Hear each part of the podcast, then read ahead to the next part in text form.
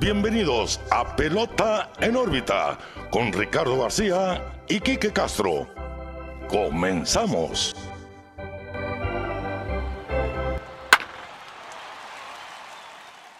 Hola, ¿qué tal amigos? Bienvenidos a una nueva edición de Pelota en órbita, su podcast de béisbol de las ligas mayores preferido. Los saluda como siempre Ricardo García. Estoy muy bien acompañado como cada lunes de mi amigo y su amigo Quique Castro. ¿Qué onda, Quique? ¿Cómo estás? Muy bien, Ricardo. Pelota en órbita 64. Hoy vamos a hablar, bueno, no se me hace que no hubo tanta acción como la semana pasada, tanta controversia o temáticas fuertes, pero mira, siento que vamos a hablar de una de las jugadas más extrañas que hemos visto jamás en el béisbol. Sí. Pero antes de empezar, quisiera invitar a nuestros amigos que nos escuchan como todas las semanas, que nos sigan en nuestras redes sociales, Pelota en órbita, Facebook, Twitter, Instagram, YouTube, donde se sube semanalmente todo el contenido que vamos haciendo, pues, de lo que hablamos en el programa y también lo que va pasando durante la semana en el béisbol de las grandes ligas. Entonces, Pelota en órbita en todos lados, síganos, suscríbanse, denle manita arriba, campanita, todas esas cosas que dicen los youtubers. Así que está, estamos en todas partes como pelota en órbita. Búsquennos, interactúen con nosotros, ayúdenos a crecer. Este episodio, como todos, es presentado por Clínica Dental San Leo, el guardián de tu sonrisa. Y bueno, que bien decías, la semana pasada muy activa, el episodio 63, ¿qué está pasando? Bien recibido por ustedes, nos gustó mucho leerlos en la semana. Cerramos hablando de Pujols, que de hecho y Julio Urias, que hoy tuvo pues, su peor salida de la temporada contra los Gigantes de San Francisco. Pero en el juego de del viernes, Pujols estuvo a nada de conectar el home run de un walk-off. Mike Tuckman con un jugadón en el izquierdo se lo robó. Impresionante. Realmente fue un juegazo y, me da mucho gusto ver a Pujols que de alguna manera esté contribuyendo con su nuevo equipo. Activo, activo, ¿no? Sobre todo activo. Sí, o sea, tal vez no está bateando lo que querramos que batee, pero mira, y al final de cuentas tiene un impacto, quieras o no. Ayer estuvo a nada, a nada de ser el, pues el salvador del juego. Eh, no sucedió. Y pues ahí está bueno el tiro ahorita entre, entre San Francisco y Los Ángeles. Sí, sin duda. Y, y, se tenían el mismo récord empezando el fin de semana. Ahora ya están técnicamente viendo quién va a quedar por detrás de los padres de San Diego. A un juego y medio los dos en este momento que grabamos el episodio. El lunes podría ser otra situación distinta. Pero bueno, una serie muy atractiva esta de Gigantes y Dodgers. Sobre todo ahora que los dos equipos están jugando tan buena pelota. Los Dodgers habíamos hablado hace unas semanas que habían pasado por un parche bastante malo para ellos. Ahora realmente le, le han dado vuelta a la página. Ya son los Dodgers que empezaron el 2021.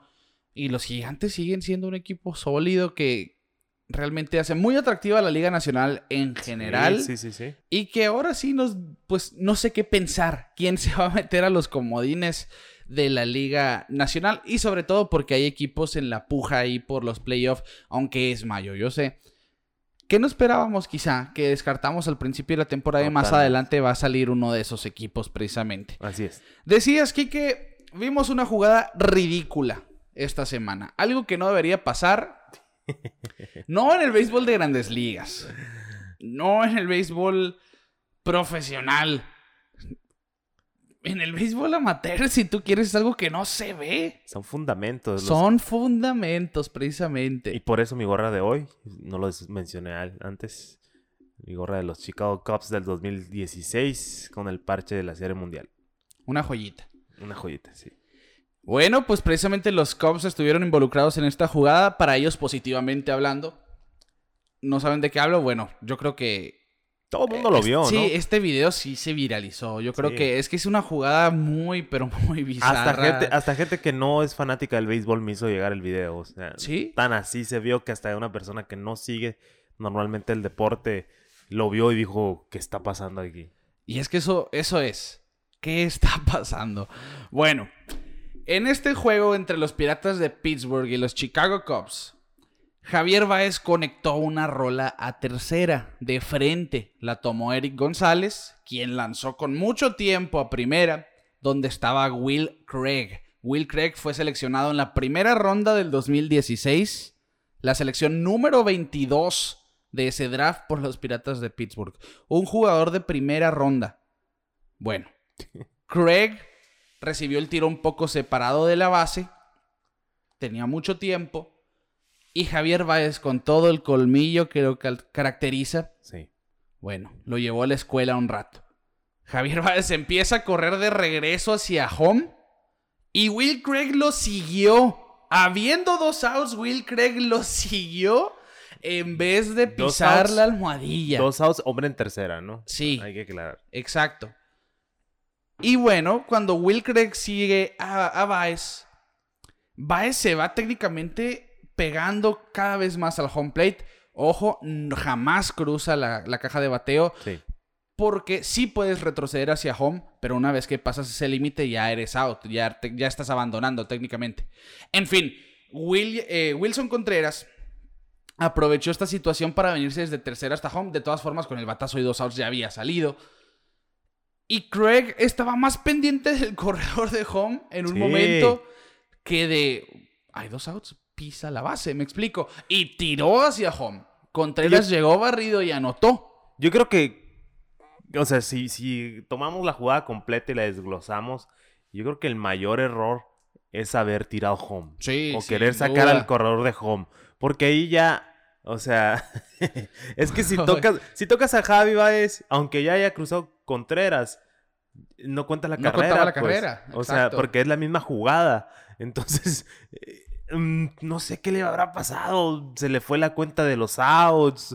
eh, no estaba en el juego. Que, que de hecho Will Craig sí dio una entrevista post juego y es lo que dijo, ¿no? Me fue un error mental, me dejé llevar por la situación cuando Baez empezó a correr hacia atrás, perdí el conteo de Es los que te- y eso es lo que decimos, Javier Baez se lo llevó de la mano a la Sí, escuela. lo regresó al kinder. Sí, sin Porque duda. sí, o sea, se entiende, ¿no? A, a cualquiera le puede pasar, pero pues ya estás en líneas mayores. Exacto. O sea, eh, es un momento extraño, pero me gusta que haya sucedido porque A mí no, es que Ah, es que sí, a- a mí sí porque porque pues te dice ese ese con- con- contraste, ¿no? De jugadores que a unos pues se le puede ir el rollo y, y no hacerlo Ajá. de manera correcta y otro como Javi Baez que lo hizo nomás porque sí, me explico, porque al final de Sí, cuentas sí. eh, ni, yo creo que ni Javi Baez sabía que iba a suceder eso, porque es básicamente tocar al, al- al corredor o ya tirar a primera. No, sa- no sé Exactamente. si se alcanza a ver, no me acuerdo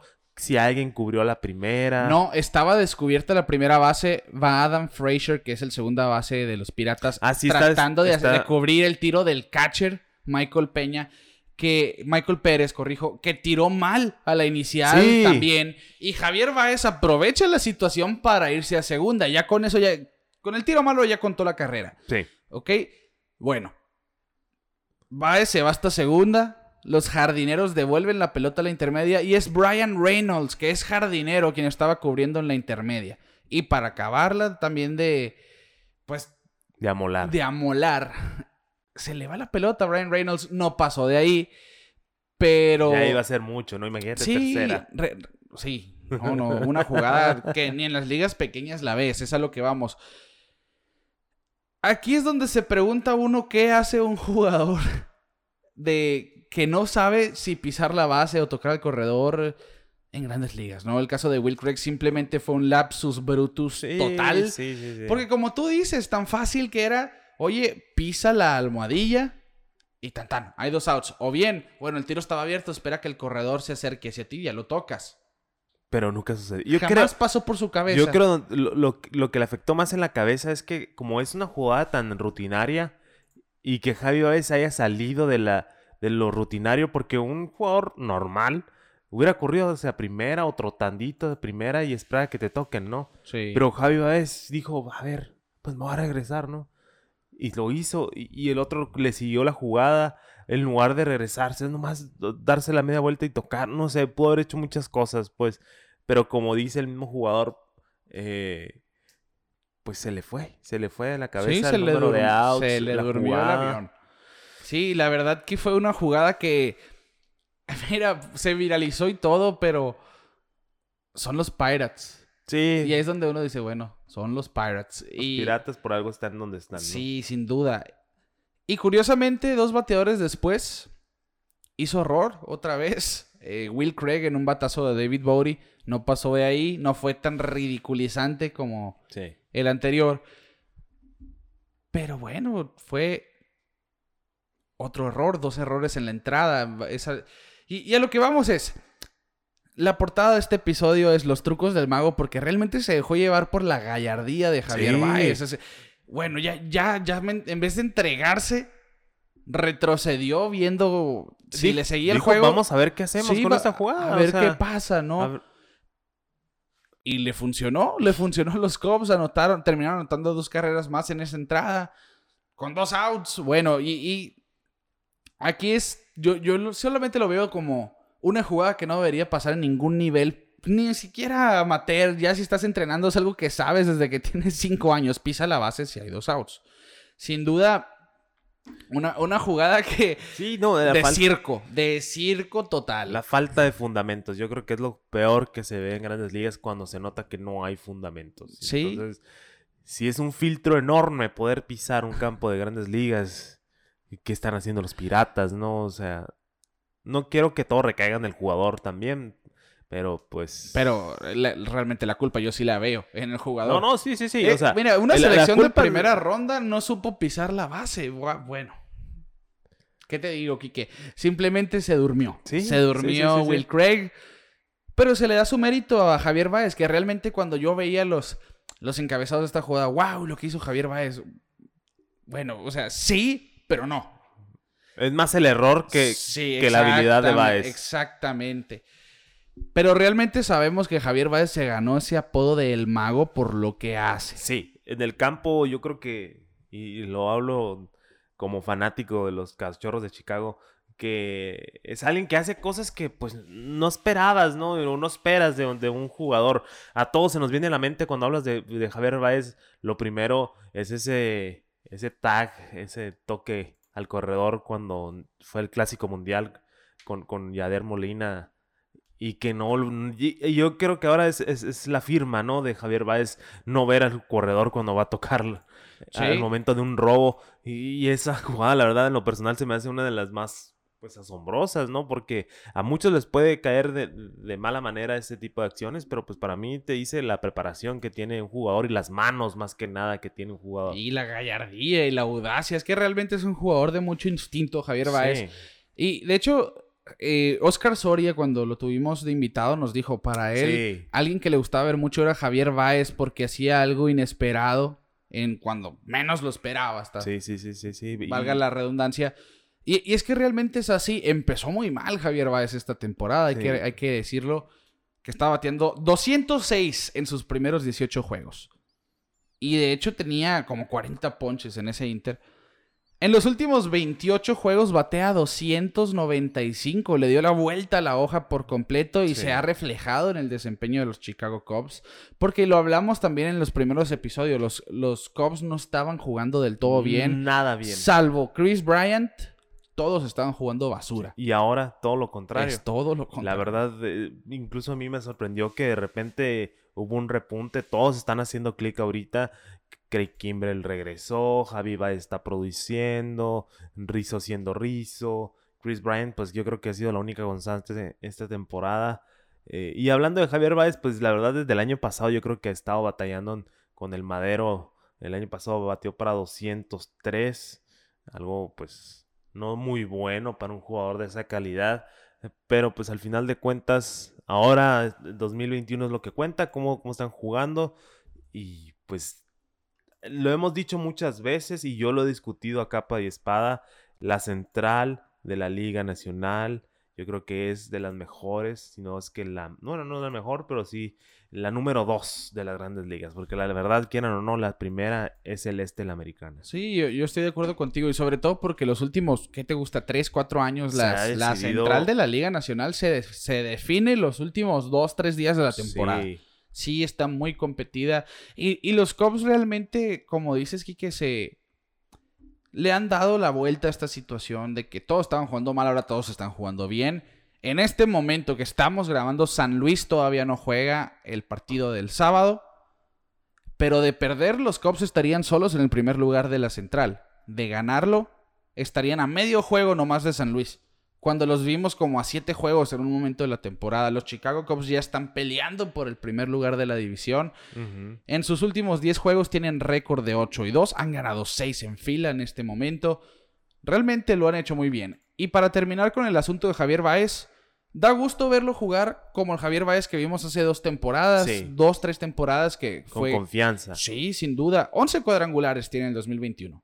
33 carreras producidas, batea de 2.60. Hablábamos que empezó bateando asquerosidades, pues ya le dio la vuelta a ese asunto. Sí, los ponches lo siguen persiguiendo, pero mientras sea un bateador productor, Sí, sí, sí.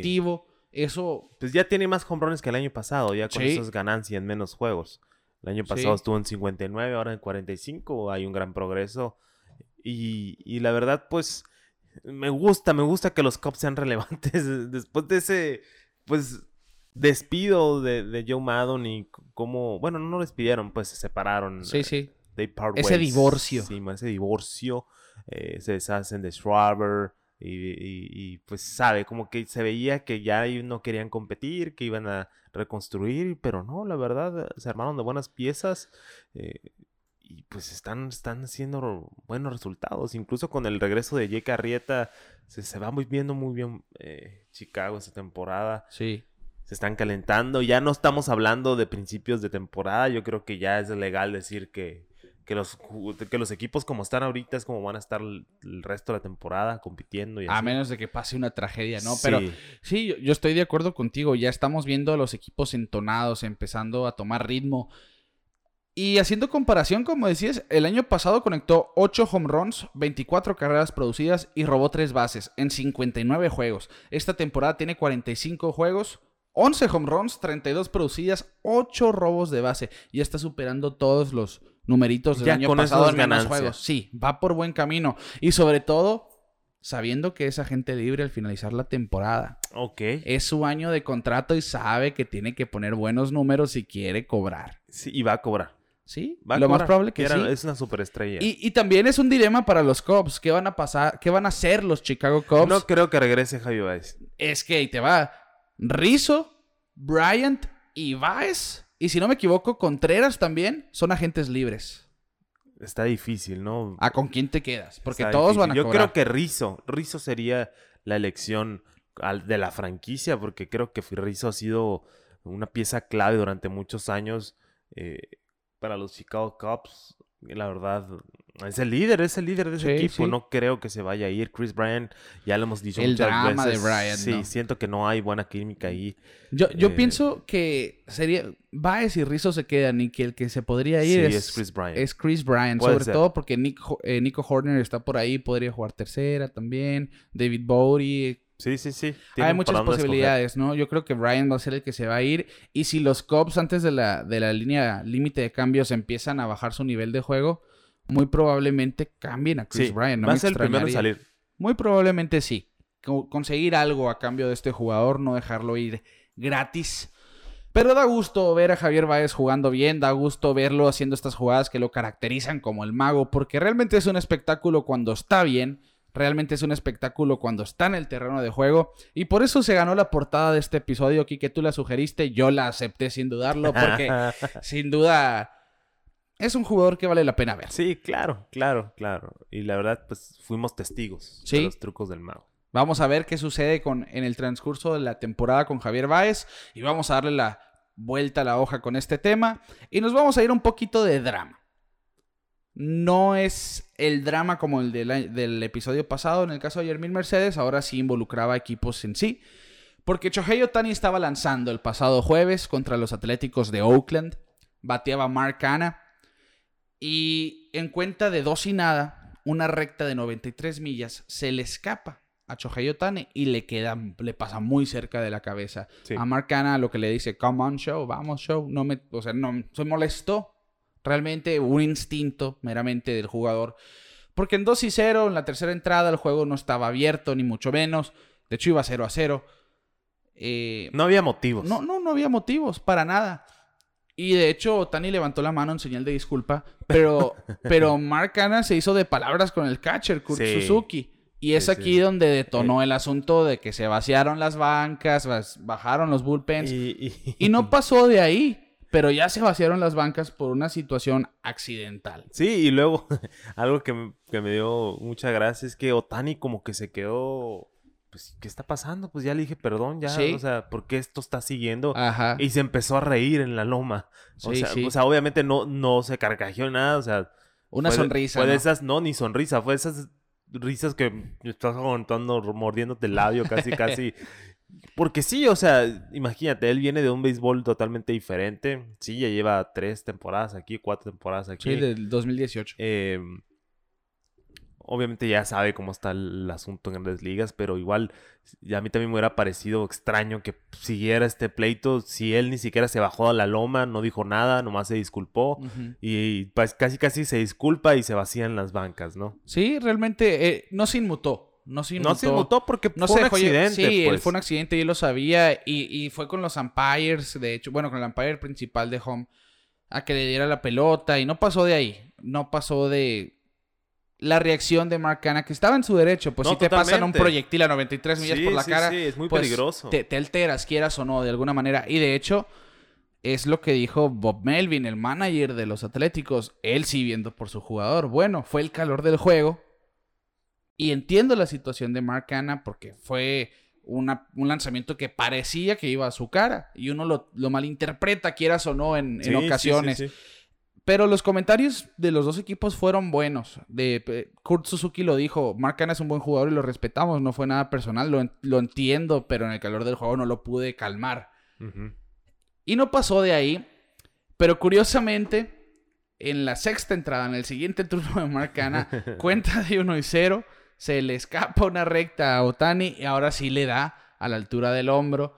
Pero en su delivery resbala Otani. Sí, pega como un brinco muy no, extraño. no, y... no, se, se resbaló y como para no lastimarse dio un brinquito y terminó de rodillas en el suelo. No se lastimó ni nada. Y, y Cana se fue a primera, pero riéndose sabiendo que no fue nada intencional, Sí, pero sí, que, sí. que parecía chiste, Fue ¿no? mala, mala suerte, la fue verdad. mal- fue mal timing. Se notó, se notó que, que en el primer lanzamiento, la primera vez, sí, puedes sospechar de que... Sí. ¿Por qué me tiró tan cerca? Lo que tú quieras, está en la cabeza, eso no se hace. Pero ya el segundo ya es como que, oye, pues sí, o sea, ahora sí te puedo decir, no hay problema, porque sí, casi una pirueta se avienta Tania ahí. Sí. Eh, y, y, pues qué bueno que no pasó de más. Luego, ahora- tanto que está de moda ahorita hablar, ¿no? De las reglas no escritas y todo ese rollo que está de moda, que toda la vida ha existido. Que, Eh, que ya han hecho muchos memes de Tony la rusa, ¿no? sí, De- no me gusta. a, mí, a mí tampoco, pero, pero lo entiendo. Sí, totalmente. que sale, pasa esta situación y, y ponen en Twitter un meme de acabo de inventar una regla no escrita y la rompiste, Otani. y No, demás, que- ¿no? creo que yo vi uno parecido, pero decía, eh, acabas de romper una regla no escrita que todavía no invento. y Ah, sale sí, enojado. Sí. Esa era, esa era. Sí, y bueno, se lo ganó a pulso con lo de No, Mercedes. claro, claro. Solamente para darle- ligando con el episodio Ligando- anterior. Sí, sí, sí. Pero fue algo accidental en las dos ocasiones. Mira, el primer turno de, de Cana no lo pelotearon, se terminó ponchando, hizo de palabras y más, no pasó de ahí. Y el siguiente turno lo pelotean 100% accidental. En primera, lo, él sobre primera lo entendió. Sí, claro. Otani otra vez se disculpó. Que eso es eh, algo muy japonés, ¿no? Siento algo muy... Eso pasa en... Si, si perdóname, ves, ¿no? si, si alguien tiene la...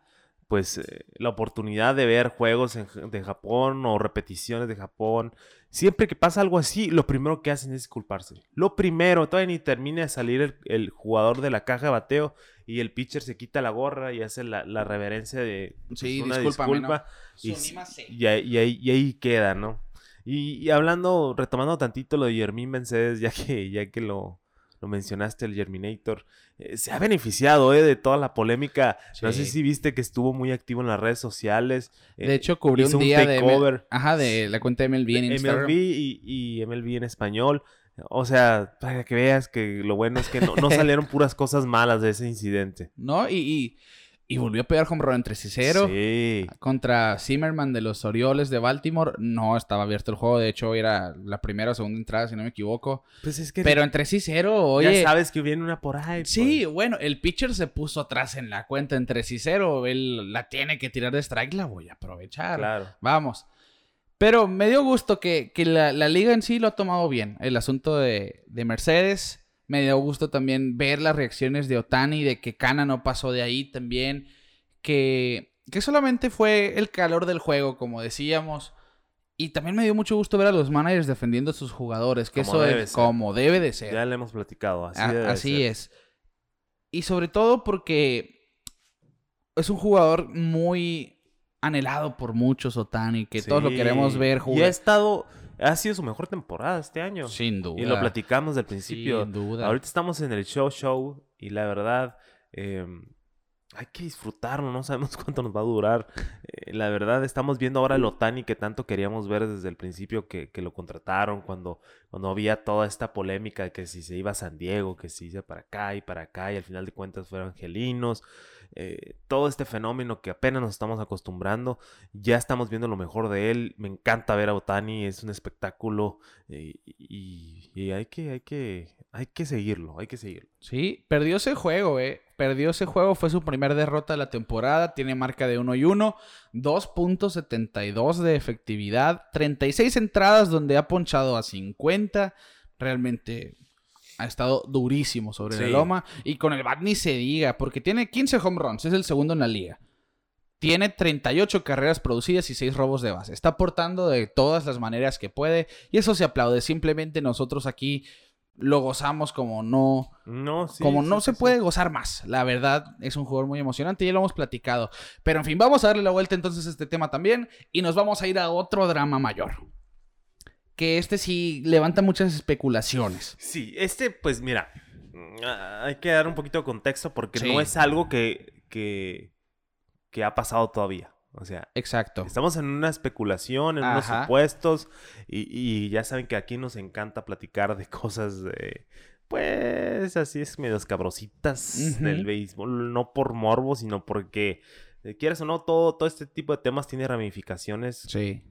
a futuro y, actualmente estamos viendo un fenómeno muy extraño que ya lo hemos platicado y ya hemos tirado conspiraciones y todo y todo y todo sobre pues la calidad de picheo y, y la baja en, el, en la ofensiva. Entonces yo creo que es parte de lo que estamos platicando ahorita. Sí, sin duda. De hecho, involucrado en este, en el contexto de este drama, el umpire con más juegos participados de la historia, ahora Joe West ya pasó el umbral de los 3.580, si no me equivoco. No me acuerdo de la cifra, no la anoté, fallé haciendo mi tarea ahí, pero sí es el umpire con más juegos en toda la historia de MLB. Joe West para mí es uno de los mejores umpires. Sí, siempre, siempre que estás en un juego, sea importante, que pasó algo así, es algo bueno, récords, casi siempre está Joe está West. Joe West. Y, bueno, Como dicen por ahí nuestro amigo Rafa, Rafa de la Nación, en los mejores eventos siempre está Joe West. Bueno, pues no por nada es el mana- el umpire con más juegos en la historia del MLB.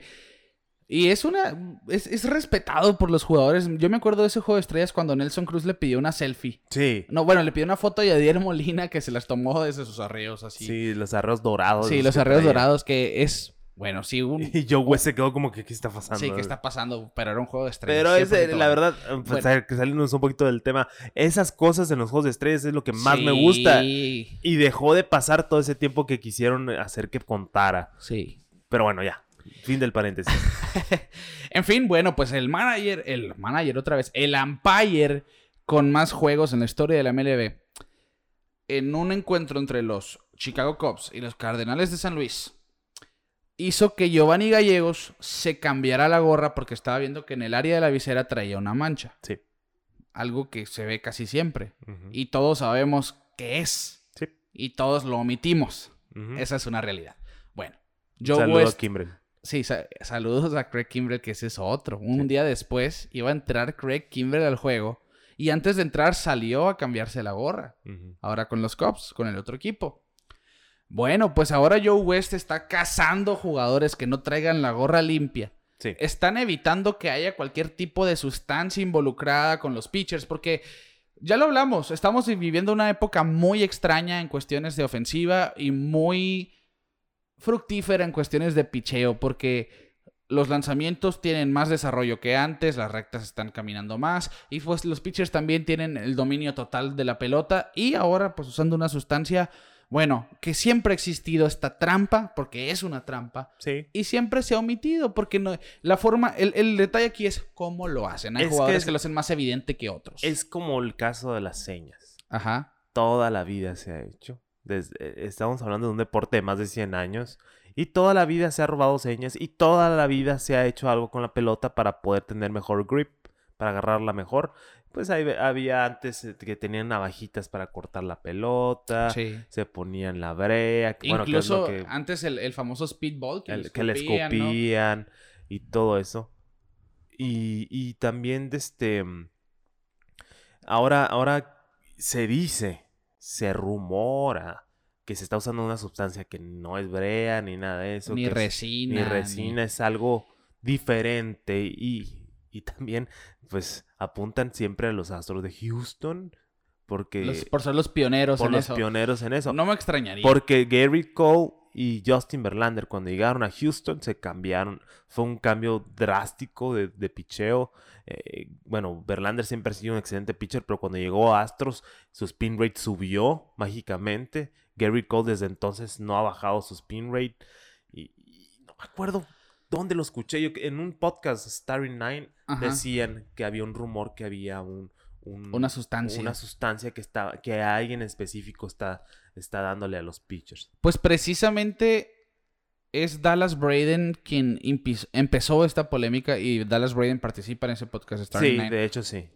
Y, y comentó, Joe West ha- ha hecho a sus umpires y a la liga hacia una esquina y está tratando de que alguien le haga caso a, esta, a este asunto de dejar de usar las sustancias prohibidas, Sí. de realmente exponer la falta de ganas de la liga de que se cumpla el no usar estas sustancias, porque Que siempre se, ha hecho. las reglas. Sí, que bueno, no puedes tener nada que, Es que no sea tu persona, me explico.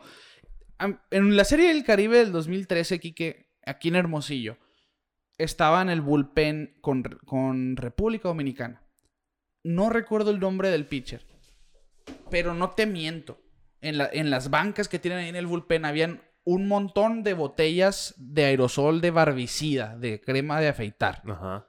Oye, ¿por qué eso es eso?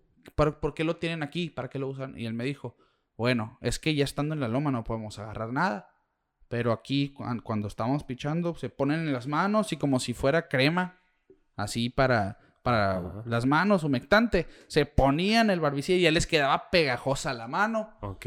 Y con el sudor, pues como que se revive un poquito más el efecto, me explico. Y por eso se quitan el guante a veces y que juntan las manos Ajá. y demás. Tú ves las mañas que Sí, tienen sí. a veces, ¿no? Sí, e- es, lo que te iba a decir. Yo, Yo me- co- yo como fanático de béisbol, la verdad, soy muy metódico en lo que quiero ver. Hay veces que me, me fijo mucho en los picheos, a veces en cómo están bateando, cómo, cómo es eh, la secuencia de picheos del, de- del turno, cosas así. Sí, sí. Pero si te pones así minucioso a ver cómo tiran los pitchers, o sea, a ver los movimientos, mecánicas y todo, siempre, siempre hay muchos movimientos. Haz de cuenta como que están tirando las señales, ¿no? Del coach de tercera y siempre hay uno que se ve, o es la gorra que se hacen así, Sí, en la- se, se hacen un toquecito en dos dedos nomás, o sea, en el guante, o sea, en el brazo, o sea, en el cuello. Siempre hay un movimiento así, siempre. Sí, sí, sí. Incluso Dallas Braden y Jared Carabis lo comentan en, en un podcast también. Que está habiendo una tendencia que ya no ves a los pitchers entre picheos. Hacer Porque, eso. porque te, se, está- se están dando cuenta que está pasando esta situación. Ok. Entonces, eh, ya, ya te hace decir, bueno, si hay algo. Porque es que de que hay, hay. Acuérdate, 2013, Michael Pineda con un. Sí, la resina choscro aquí, sí. eh, sí, La brea. ya es moreno el señor y ya se, se le ve una mancha más negra. Sí. Entonces, eh, Brillosa. brillosa. sí. ¿Sabes de quién me acuerdo yo mucho? De Clay Vocals. Clay Que Buchholz, Clay Vocals que siempre tra- trajo el pelo un poco largo. húmedo. Eh, ajá, y entraba al juego con el pelo como medio humedecido, pero se dice que traía gel también. Sí, que se Y ponía. entre picheo, entre bateador y bateador se quitaba la gorra y se pasaba la mano y se agarraba el O se pelo, agarraba nomás aquí por atrás. Ajá. Y, y también se ponen el, el sunscreen, decían. Sí, le- ajá, el- bloqueador que se, solar. que se lo ponía también en el pelo. Que ese es de los más comunes. el- todo lo que sea aerosol, como es pegajoso en sí, Sí. les, les, les da ma- ma- mejor agarre. de la Pero, pelota. pero aquí, aquí, aquí vamos a entrar en un, en un punto, ¿no? Ajá. O sea, como en todos, eh, no podemos verlo ni, ni negro ni blanco. Hay que estar siempre en un punto medio gris.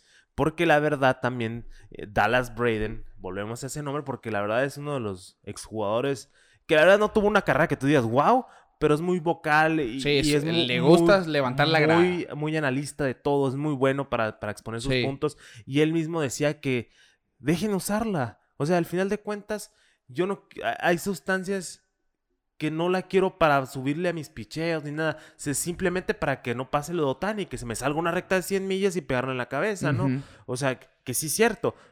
Pero yo creo que el punto de ahorita de la discusión de Donaldson y, y Dallas Braden es que no es resina, no es sunscreen, algo más. Es algo más. Que Sí. está llevando la pelota a otro nivel. Que de hecho, terminando, el primer tweet de Braden dice: Si la MLB no quiere hacer nada contra de esto, bueno, agárrense porque vamos a ver a los pitchers usando velcro con las pelotas, que ya exagerando un poco, ¿no? Y Sí. ahí le contesta Josh Donaldson: Una idea muy loca, pero la voy a decir. Dejen de hacer trampa. Así de fácil, ¿no? Y ya le contesta Dallas Braden. Bueno, todos sabemos la diferencia entre la resina, la brea, el, bloqueador y tal.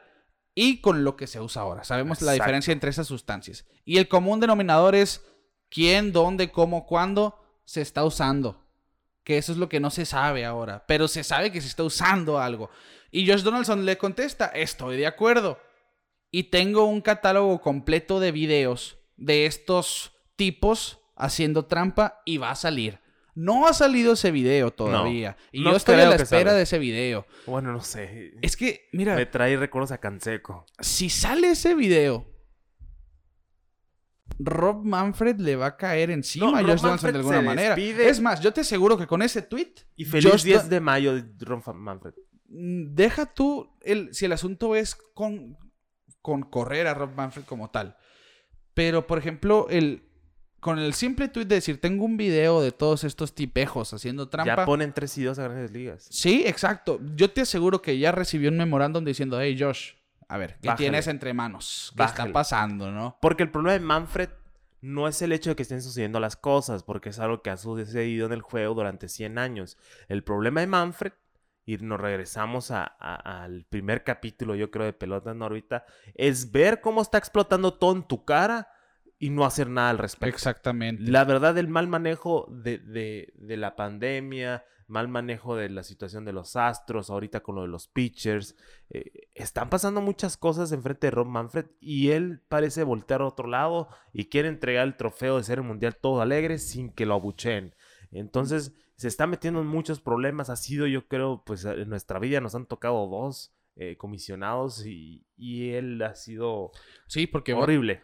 Bot Selig no- jamás tuvo esa polémica. Sí tuvo la polémica del De escándalo de esteroides. y demás, pero jamás en cómo afectar el juego como tal, me explico. Aparte, todas esas reglas que está implementando Manfred, que ya nos ya la hemos discutido muchas veces.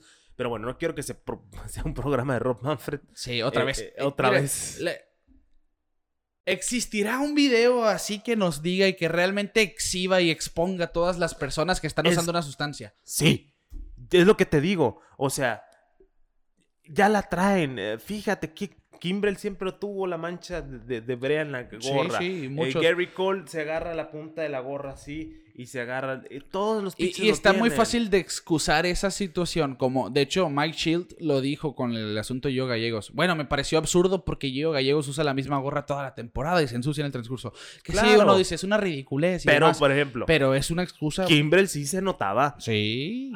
Y más cuando estaba con Boston, que era es una obscura, una gorra obscura y se veía el manchón. La mancha blanca aquí. Pero bueno, la cosa es, eh, el problema no es que lo usen, el problema es pues el descaro y todo Sí, eso. Otra vez saludos a Michael Pineda. Y el punto de Braden y, y también de Donaldson es que no es la brea, no es el sunscreen. Y, y es que no podemos estar en contra de todo eso. No. Le- bueno, con la brea así directa como Pineda, yo creo que sí me molesta. Porque Sí. ya tomarla estar di- directo sí se me Sí, hace que algo se muy note. grosero, ¿no? O en el guante, pues mínimo. Pero quieras o no, el tener mayor control de tu juego es seguridad también para el bateador de alguna manera. Y hemos visto cuántos pitchers que, como decimos, que los vemos que de gorra en gorra y demás, pasándose la mano. Y los macanean. Sí, claro, pero es lo que es- eso es lo que vi ahorita, a lo que iba. Eh, tal vez la, la sustancia nueva, sea la sustancia que sea, ha hecho que los pitchers pues, ya Sean tengan mejores. un control ridículo y sea la consecuencia Ok, del no hitter, de tanto bueno. no hitter. Puede ser. Voy y- a tirar esa teoría al aire. Y, y vamos a cerrar con esa teoría. Imagínense ustedes. Los seis pitchers que han tirado no hitter usaron esta sustancia a la que se refieren Dallas Braden y Josh Donaldson. Se las dejamos de tarea. Se las dejamos de tarea. Nos pusimos conspiranoicos ahora. Casi ni me gusta. Cortesía de Braden y de Donaldson. Es que es, pero es una, un buena, tema- es sí, una buena es- conversación. Es un tema que hay que analizarlo. Pero es que no podemos profundizar mucho porque como va empezando, Y no tenemos el video. no tenemos videos, no tenemos ningún tipo de pruebas. Pero miren, yo los invito. Ya se está abriendo esa cloaca. Sí, ya se está abriendo así despacito. Yo los invito a todos los que nos están escuchando, vean un juego de béisbol profesional de grandes ligas, vean la secuencia de los pitchers, cada movimiento que hacen entre picheos y todo eso, y van a notar el momento en que se, se toman algo. Sí. ¿Por qué todos lo hacen? Y se ha hecho toda la vida. Se ha hecho toda se la ha vida. hecho toda la vida. Bueno, cerramos este tema entonces por ahora. Esperemos ver algún video o que no quede aquí. Josh Donaldson se está convirtiendo en un Trevor Bauer más. En la cuestión de que le está diciendo la liga lo que es. Es que son los nuevos tiempos. Son los nuevos tiempos. Los Estamos en la era de la comunicación. Así es. Por eso podemos estar aquí sentados platicándole a la gente que nos escucha. Estamos en la era de la comunicación, tenemos mucha tecnología, mucha herramienta a la mano. Y ya, ya, ya ese tipo de cosas ya no puedes hacerle, hacerte la vista gorda porque ahí hay documentos, hay, hay todo que lo pueden probar. Entonces, eh, los jugadores hacen bien en, en alzar la voz, en que no solo sean unas piezas de cambio o simplemente productos como lo ven a veces los, los dueños y así. Y, y Trevor Bauer yo creo que ha sido el de la batuta que últimamente me ha caído un poquito mal, pero esa es otra cosa. Bueno, pero se expresan. Se expresan manera, y, ¿no? y- y yo estoy 100% de acuerdo porque es para mejorar el juego. Así es. Bueno, dejamos este tema por la paz por ahora y nos vamos a un tono más positivo también involucrando a Josh Donaldson, pues después de 130 años, 150, no, 150 y tantos años ya de béisbol de grandes ligas, se llegó a la carrera número 2 millones en el béisbol de las mayores anotada. 2 millones de corredores han pasado por encima de home. Josh Donaldson fue el, el corredor número 2 millones. Un doble por regla de Nelson Cruz en la primera entrada del juego contra los Royals de Kansas City de este sábado 29 de mayo. Y Josh Donaldson anotó la carrera número 2 millones. Esta estadística sale por Elias Sports Bureau, que es el recopilador oficial de estadísticas de MLB. Y pues verificaron el total de carreras de las ligas mayores arrancando desde 1876 cuando se comenzó a jugar la Liga Nacional. En abril de ese año, 1876, en un juego entre los Boston Red Stockings, que ahora son los Braves de Atlanta, y los Philadelphia Athletics, que es una franquicia ex- extinta, ya no tiene nada que ver con los Atléticos de Oakland. En ese encuentro, Tim McKinley, que era el catcher de Boston, anotó la primera carrera en la historia del béisbol como lo conocemos, de las ligas mayores. 99 años más tarde, Bob Watson, con los Astros de Houston, fue celebrado por anotar la carrera número un millón de la MLB. Ahora, 46 años más tarde, 2021, Josh Donaldson anotó la carrera número 2 millones en la historia del béisbol de las grandes ligas. Se tardó muy poco. ¿eh? Es, es a lo que iba. ¿Cómo ha cambiado? La mitad del tiempo. Sí. Un millón de carreras en 99 años. Otro millón de carreras en 46 años. Eso te dice cómo ha evolucionado el béisbol Claro. en los últimos 50 Producción, años. producción, producción, producción. Así es. Y yo te digo, en el, el tercer millón va a llegar también a unos 40 años. Lo- Como en 20. Us- No, bueno, quién sabe. ¿te imaginas? Juegos Pues- de 20-0 todos los días. Pero, bueno, y como estamos viendo el béisbol ahorita, no me extrañaría, porque hay juegos, sí, hay mucho picheo, pero también hay juegos muy abiertos, que o es, o es blanqueada o es blowout. Así. Así que un datito ahí para pantallar al suegro. Dos millones de carreras anotadas en la, en la historia del béisbol de grandes ligas. Josh Donaldson va a tener que poner una plaquita en su, Sí, claro, le van, repisas, sí le ¿no? van a dar un reconocimiento. Debería recibir algo ahí eh, por ser, ser el hombre que calzó la carrera de los 2 millones en las ligas mayores. Y nos vamos a ir al último tema de este episodio, el 64. Hemos hablado bastante de Jermín Mercedes Sí. y a quien hemos omitido un poco, no por malo, simplemente porque no entró a nuestros temas, es a Adolis García. Así es. Adolis García, que si no, no es su quién culpa. es. No, es su no, culpa. no, no, no. Es el equipo. Exactamente. Está con los Rangers de Texas. Un cubano de 28 años. No nomás Jermín Mercedes entra con esas características. Cubanos de 28 años que están participando por el novato del año. Bueno, Jermín Mercedes era el favorito para muchos. Para mí, a partir de este episodio, es Adolis García, Kiki. ¿Por qué? Supera a Jermín Mercedes en muchas estadísticas ofensivas, es más, en todas. Pero en promedio bateo no. Bueno, ahorita veríamos esa comparación. Hizo su debut en 2019 Adolis García con los Cardenales de San Luis. Platicábamos antes de grabar. Con solamente 21 juegos. En 2019, 2018. ¿2018 fue? Sí. 2018, hacemos la corrección. Y fue en el 2019 que pasó gran parte de su carrera en ligas menores con los Cardenales y lo dejan en libertad, así que deciden los Rangers de Texas comprar el contrato de Adolis García y en 2020 sí llega a, a, grandes ligas con, con Texas, pero no tuvo participación relevante. Y esta temporada se ganó su puesto como titular en Spring Training porque realmente le fue muy bien en la pretemporada y lo sigue haciendo muy bien en la temporada regular. Para acabar pronto con este aspecto.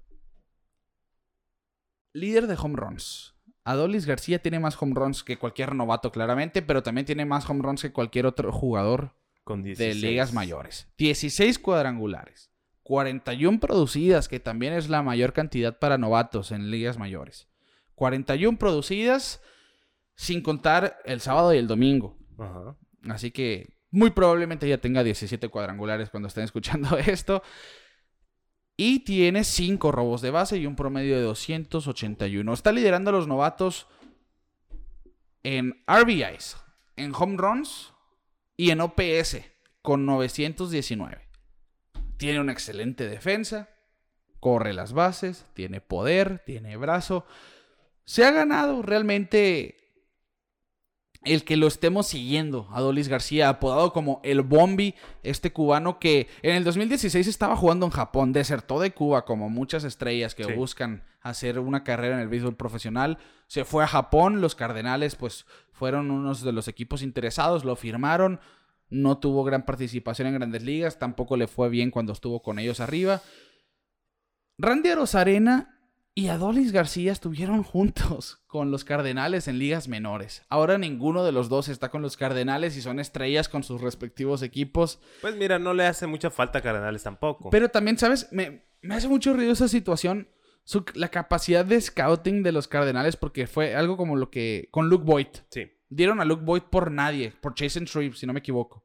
No. Sí, Jason Shreve y Joe Gallegos. Y Gallegos. Bueno, dos relevistas que Jason Shreve ya no está con Cardenales. Gio Gallegos fue realmente ahí el, el atractivo. La fuerte. Pero Luke Boyd, hoy por hoy, bueno, ahora está lastimado y demás, y ha batallado con lesiones, pero el año pasado fue campeón jonronero y cuando la temporada anterior le fue muy bien, o sea, realmente lo dejaron ir por dos relevistas, dices, bueno, en fin, Adolis García ha gozado de su tiempo con los Rangers de Texas y ha sido un jugador bastante atractivo, de hecho en esta semana lo vimos robar un cuadrangular en el fielder central, para que vean, no estoy diciendo que no lo digo nomás porque sí, que es un excelente eh, guante. Ya están, ya están, está entrando a la conversación del, más valioso. Eh, eh, sí, incluso, del MVP y, del, y del novato del, año. año. Yo sigo siendo Team Germinator. Es que yo soy Team Germinator en lo que es Germin Mercedes. Pero ahí te va porque yo digo que Adolis García es superior en lo que es el 2021.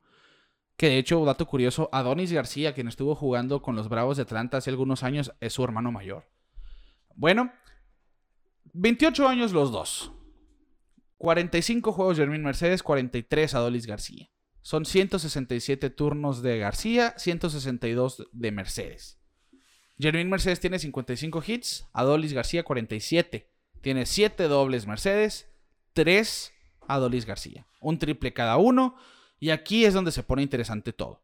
Adolis García tiene 16 cuadrangulares. Más del doble que Jermín Mercedes tiene 7. 2 en 3 y 0. Haciendo ese paréntesis. tiene 41 carreras producidas Adolis García, 29 Jermín Mercedes. Tiene 5 robos de base García, 0 Jermín Mercedes. En promedio de bateo sí es mucho mejor Jermín, 340 contra 281. En OVP también, 386 contra 320. Pero en slogan y en OPS es superior García. 599 contra 525 y 919 contra 911. Jermín Mercedes es bateador designado. Sí. Adolis García juega al jardín central. Y cumple en todas las estadísticas. Por eso yo no, no me sorprende pensar que el Bombi pueda llevarse el Es- novato del sí, año. Yo creo que la ventaja más grande que tiene fuera de los números es que es un jugador de posición. Sí. Hasta la fecha el, designado no se, no se valora Siempre tanto le restan valor, ¿no?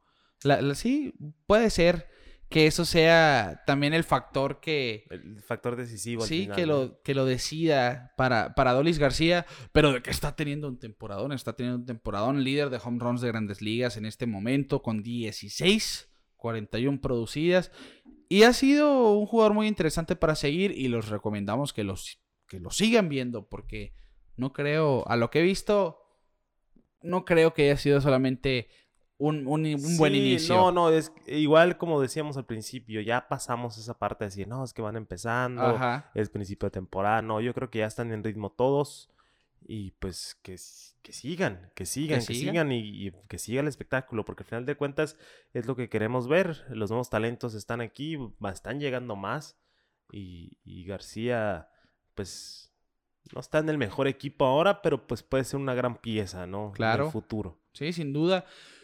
Lo que sí, el novato del año va a ser un cubano de 28 años en la Liga Americana. Sí, a Así como estamos viendo, sí. Yo le daba el novato a Bobby Dowling al principio, pero pues No, no ha lo- resultado. los dos traíamos a Boyd Dolba como el novato del año y ya. De, de plano no ha demostrado Sí, signos sí. de vida. So, una semana buena por ahí, pero ya, fuera de eso no.